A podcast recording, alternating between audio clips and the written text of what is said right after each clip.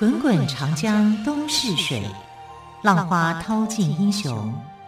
是非成败转头空。古今多少事，都付笑谈中。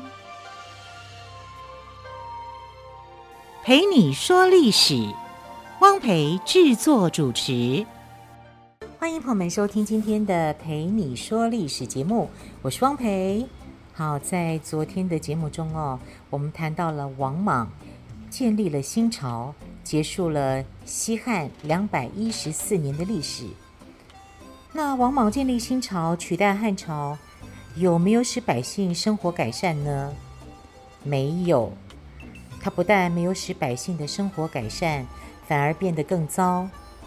当初对他寄予厚望的百姓，没想到这个大救星把他们推进更深的苦海。王莽当皇帝之后，一心要恢复古代的制度，他把天下的田地改为王田，不准私人买卖，又命令有钱人把多余的田地交给没有田的家庭来耕种。农民只能分到田地，却缺少农具跟牲口，也没有办法种地，结果农业生产还不如以前。王莽改革币制。重新规定物价，规定物价的权力掌握在贵族官僚手里，而他们正好利用职权投机利诱、贪污勒索，老百姓苦不堪言。币制改变了好几次，面额越来越大，货币的价值却越改越少，老百姓无形中又被刮去了一笔钱。王莽一直想按照周礼来建立政府机构。做皇帝以后，他对官府机构做了调整，把官职名称都改成周礼上记载的名字。为了全盘恢复周代的典章制度，他又以周礼为依据，重新划定地方行政区域，更改郡县及长官的名称。他以为这样周朝的政局就可以重现了，结果把中央和地方的行政制度搞得一塌糊涂。中央和地方的官员数量大大增加，但行政效率降低，尤其是频繁更改地名，人们根本就记不住，连政府单位公告也不得不在新的地名上加注旧的地名。王莽的改革走不下去了，当初指望他过好日子的老百姓走投无路，纷纷起义。好，现在我们就来谈到绿林赤眉的起义。在西元十七年，荆州，也就是现在的湖北、湖南一带闹饥荒，当地两个有名望的人，一个叫王匡，一个叫王凤。把百姓组织起来，抢了官仓的粮食，攻占附近的乡村。没几个月功夫，队伍就发展到七八千人。因为这支队伍与绿林山，也就是现在的湖北大洪山为根据地，所以呢，就被称为绿林军。消息传到京城，左将军公孙禄对王莽说。有不少地方官加重赋税，不顾老百姓的死活，百姓造反，罪在官吏呀！只要惩办贪官，向天下赔罪，国内就能够安定下来。但是王莽根本听不进公孙禄的意见，派了两万官兵去围剿绿林军，结果，被打得惨败而归。绿林军趁势又攻下几座县城，把一部分官家粮仓里的粮食分给当地的平民，剩下的都搬上了绿林山。投奔绿林军的百姓越来越多，绿林军猛增到五万多人。就在绿林军壮大的同时，有一个叫樊崇的人，以泰山为根据地，组成了一支起义军，在青州跟徐州一带打击官府跟地主。樊崇的队伍很讲纪律，规定杀死老百姓的一律处决，伤害老百姓的一律受罚，所以深得百姓的爱戴。西元二十二年，王莽派太师王匡跟将军连丹率十万大军镇压樊崇的起义军。为了避免打起来自己人不认识自己人，樊崇叫部下都在眉毛上涂上红色的颜料作为记号，所以这支起义军得到了一个外号，就叫做赤眉军。王莽派出十万大军跟赤眉军打仗，结果大败，一部分官兵投降，赤眉军的人数一下子增加到十多万人。绿林、赤眉两支起义军队伍打败王莽大军的消息一传开，其他地方的百姓也纷纷响应，黄河两岸的大平原上。一下子就有了大大小小几十路的起义军。南阳郡冲陵乡，也就是现在的湖南宁远北的豪强刘演、刘秀两兄弟，发动当地七八千人起义。他们和绿林军联合，接连打败了几名王莽的大将，声势逐渐强大起来。再来，我们来聊一聊昆阳大战。西元二十三年，绿林军立皇室出身的刘玄做皇帝，恢复了汉朝，改年号为更始，更就是变更的更，始就是开始的始。从此，绿林军又称为汉军。王匡、王凤做了上公，刘演担任大司马，刘秀为太常偏将军。更始帝即位后，接连发兵，很快就打下昆阳，也就是现在的河南叶县。接着又打下邻近的兖县，也就是现在河南的盐城，还有定陵，也就是河南的盐城西北。王莽见义勇军来势汹汹，又听说刘玄做了皇帝，急得像热锅上的蚂蚁，整日不得安宁。他紧急征召四十二万人马，号称百万，派王毅、王寻为大将，围攻昆阳。王莽还找来一个名叫巨无霸的巨人，任命他为校尉，让他带着驯养的老虎、豹、犀牛、大象等大批猛兽出兵。驻守昆阳的汉军只有八九千人。汉军中有的将领见王莽的军队人马众多，满山遍野，主张放弃昆阳，回到原来的据点。这时，刘秀站出来说：“现在我们兵少粮缺，敌人兵力强大，如果我们能集中力量抵抗敌人，或许还有取胜的希望。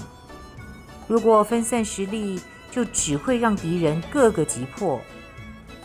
昆阳一旦失守，汉军各部都逃不了灭亡的命运，那就什么都完了。大家觉得刘秀说的很有道理，王凤决定留守昆阳，派刘秀突围出去搬救兵。当天晚上，刘秀带着十二名勇士，骑着快马，趁黑夜杀出了重围。刘秀把盐城跟定陵的人马全部都调来支援昆阳，自己率领三千名敢死队员向王莽大军冲杀过去。王寻带领一万人马跟刘秀的三千人交战，但被刘秀打败，丢了性命。守在昆阳城里的汉军看见外面的援军打了胜仗，就从城里迎出来。内外夹击，王莽大军见主将王寻被杀，全都慌了，像山崩一样的溃败下来。他们争着逃命，互相冲撞践踏，死伤不计其数。这时，突然响了一阵霹雳，只见倾盆大雨从天而降。巨无霸本想带着野兽上阵助威，可是虎豹犀象被雷声吓得直发抖，不听巨无霸的号令，反而往后乱窜。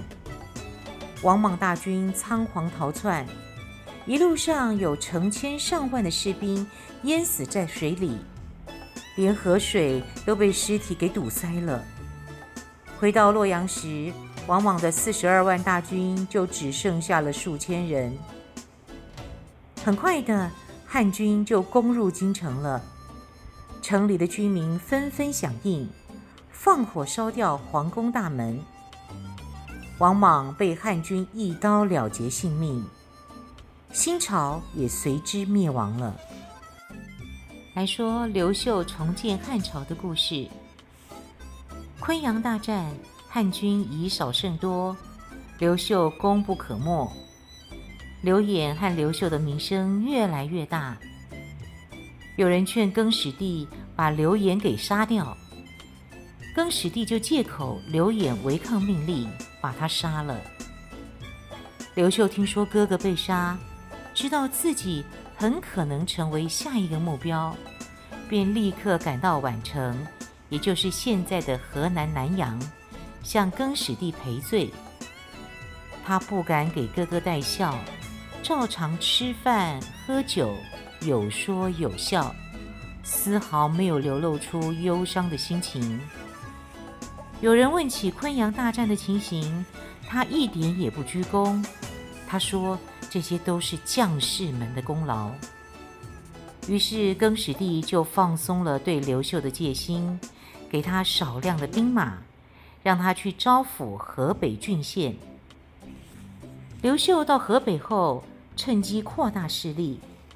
他废除王莽时期的苛刻法令，释放了囚犯。一面消灭割据势力，一面镇压河北各路农民的起义军。整个河北差不多都被他占领了。西元二十五年，刘秀在鄗这个地方自立为皇帝，史称汉光武帝。再说更始帝，他认为江山已经坐稳，整日饮酒作乐，还纵容士兵抢劫。赤眉军首领樊崇决定推翻更始帝，他率领二十万大军打进长安，更始帝只得投降。这时候，富商跟地主趁机囤积粮食，赤眉军的几十万将士口粮成了个大问题。樊崇只好带着军队向西流亡，但是。其他地方一样粮食短缺，因此樊崇又带着大军向东进发。汉光武帝听说赤眉军东移，就派大将冯异到华阴围剿赤眉军。冯异下战书跟赤眉军约定时间、地点决战。决战那天，冯异让手下的汉兵打扮的跟赤眉军一模一样，双方混战在一起。突然，有赤眉军模样的士兵高声叫嚷：“投降！投降！”赤眉军军心大乱，全部被汉军给俘虏了。西元二十七年，樊崇带着剩余的赤眉军移向宜阳。也就是现在的河南宜阳，汉光武帝亲自率领两路人马拦截，把赤眉军围困起来。樊崇只好派人求和。汉光武帝把樊崇带回洛阳，给他田地、房屋，但是没过几个月，就以谋反的罪名把樊崇给杀了。您知道“老当益壮”这四个字的典故是怎么来的吗？现在我们就来说“老当益壮”的故事。汉光武帝时期有一名大将，名气很大，他就是老当益壮的马援。马援在王莽统治时期的时候，做过扶风郡的都督。有一次，他奉命押送犯人到长安，半路上他一时心软，放走了犯人，自己只好逃到北地郡躲起来，在那里从事畜牧业跟农业。几年后，马援成了大畜牧主跟大地主，但是他并不满足于富裕的生活。他说：“男子汉大丈夫。”应该要有远大的志向，越老越健壮。王莽政权灭亡后，马援投奔汉光武帝，立了很多战功。西元四十四年，马援打仗回来，有人劝他说：“你年纪大了，应该在家里享享清福了。”马援神色凝重地说。现在匈奴和乌桓还在骚乱，我怎么能安心享福呢？男子汉大丈夫应该死在疆场上，让别人用马革裹着尸首送回来。不久，匈奴和乌桓接连侵犯北方，汉光武帝派马援率兵出征。匈奴和乌桓的部队跟汉军交战不久后就逃跑了。北方刚平定下来，南边的五溪蛮起兵进犯。汉光武帝两次派兵征讨，但都失败了。汉光武帝为此寝食难安。这时候的马援已经六十二岁了，但仍然请求带兵去打仗。汉光武帝看见马援胡子都白了，对他说：“将军还是别去了。”但马援不服老，穿上铠甲，跨上战马，在殿前雄赳赳地跑了一圈。汉光武帝不禁赞叹道：“好硬朗的老人家呀！”于是派他带领马武。耿舒两名将军跟四万人马去攻打五溪蛮。马援的军队到了南方，不适应那里的气候，不少士兵中暑死去，马援自己也得病去世。但是马援老当益壮的故事却永远地流传下来了。来说汉明帝派人取经求佛像的故事。汉光武帝去世之后，由太子刘庄即位，也就是汉明帝。汉明帝登基后第七年，皇太后去世。汉明帝深爱母亲，心里十分难受，晚上老是睡不着觉。有一次，他做了一个奇怪的梦，他梦见一个金人，头顶上有一圈白光，绕着宫殿飞翔。汉明帝正想要问他是谁，从哪里来，金人忽然升空往西去了。第二天，汉明帝把这个梦告诉大臣们，大臣们。都说不上这个梦是凶还是吉。有个叫傅毅的博士对汉明帝说：“听说天竺有位神叫做佛，陛下梦见金人往西飞去，说不定那就是佛。天竺是佛教创始人释迦牟尼出生之地，也是古代印度的别称。”释迦牟尼出生在古印度北部迦毗罗卫国，也就是现今的尼泊尔境内。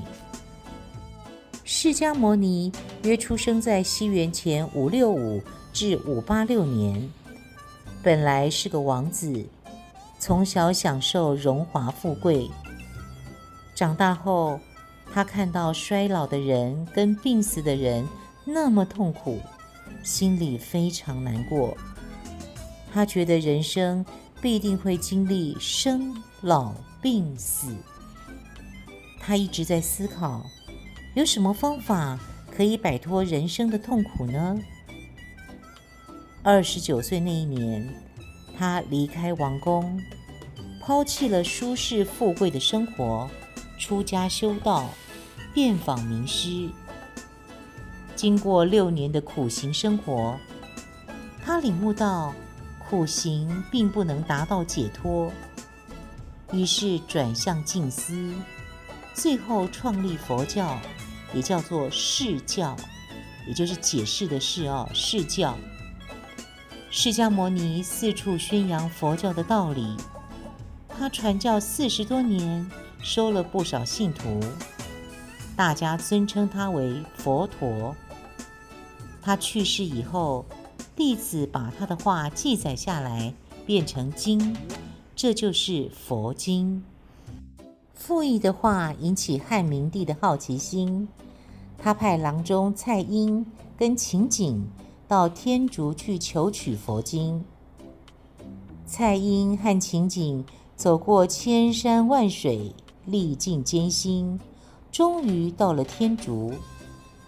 天竺人很欢迎中国来的使者，教蔡英和秦景学会当地的语言。天竺有两位很有学问的佛教徒，一个叫迦叶摩腾。一个叫竺法兰，他们向蔡英和秦景讲解一些佛教的道理。蔡英和秦景邀请他们到中国去，他们同意了。于是蔡英和秦景带着两位天竺高僧，用白马驮载佛像跟四十二张佛经，回到洛阳。汉明帝看了看佛像。记不清那是不是梦里看见的金人。